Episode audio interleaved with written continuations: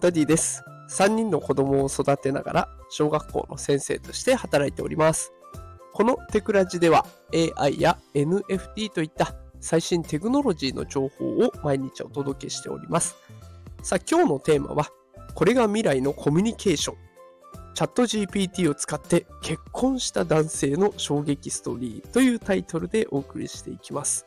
さあ今日はチャット GPT で結婚した男性という人がいるんですね。今日はこの方について詳しく紹介していきたいと思います。今回はですね、 Gizmodo さんの記事を参考にこの放送を作らせていただいております。この放送の台本でノートで毎回公開しておりますので、よければこの放送の概要欄にある私のノートのリンク飛んでみてください。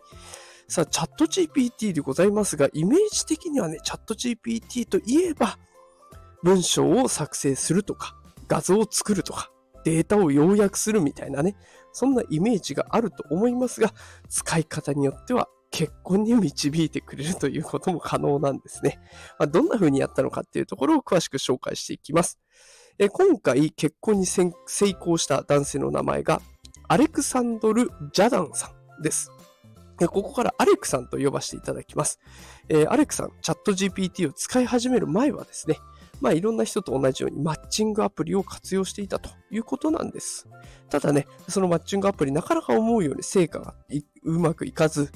チャット GPT を使うということを決断していきます。で、これどんな風に設定していったかっていうと、アレクさんの特徴、例えば星座とか趣味とか好きなこと、相手に求めること、相手に求めないこと、みたいな感じで、これ、アレクさんの特徴をね、どんどん読み込ませていくんですね。で、自分風のチャット GPT をプログラミングしていくという作業を行いました。で、チャットをするのがチャット GPT 得意ですから、相手とね、やり取りをするっていうのも得意なので、まあ、そこに必要になってくるアイコン、これもチャット GPT に作成してもらう。それから、まあ、デートとかね、食事とか、そういったものの取り付けができた場合には、そのスケジュール管理もすべてチャット GPT にお願いするというような形で作業を進めていきました。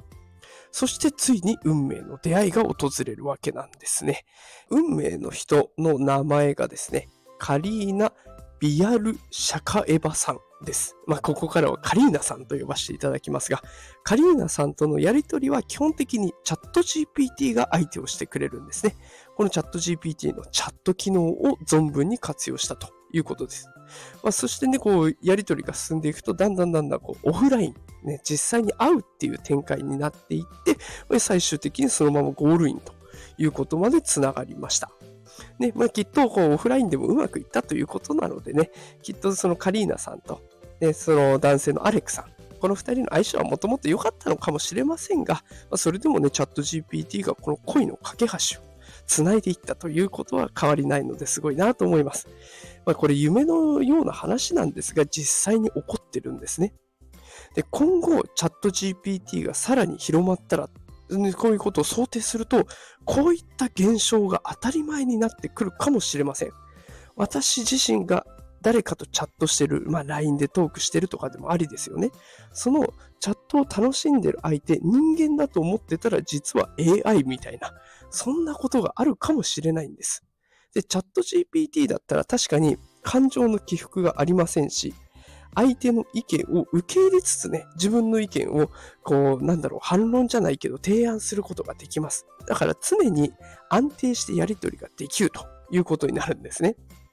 で、ここが人間同士と大きく違うところで、人間同士になるとどうしてもすれ違いがあったりとか、その日のね、コンディション、怒ってたり、悲しかったり、イライラしてたり、いろいろありますよね。それに左右されちゃったりするんだけど、それは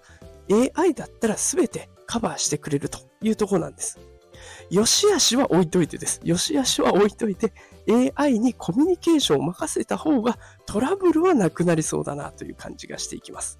さあどうでしょうか？この放送を聞いてあなたはこのコミュニケーション方法どう思いますでしょうか、えー、今日の放送の、ね、感想コメント欄で教えてくれると嬉しいです。さあということで今日はチャット GPT が結婚の架け橋となるというね、そんなテーマで未来のコミュニケーションについても語ってみました。えこんな感じで毎日 AI、NFT の最新情報をお届けしております。ぜひ、えーぜひね、フォローして、また最新情報をお待ちください。毎朝6時から無料でアーカイブも残っておりますので、また聞きに来てくれると嬉しいです。それでは今日も最後まで聞いてくださってありがとうございました。働くパパ、ママを応援するダディがお送りしました。それではまた明日お会いしましょう。さよなら。Bye.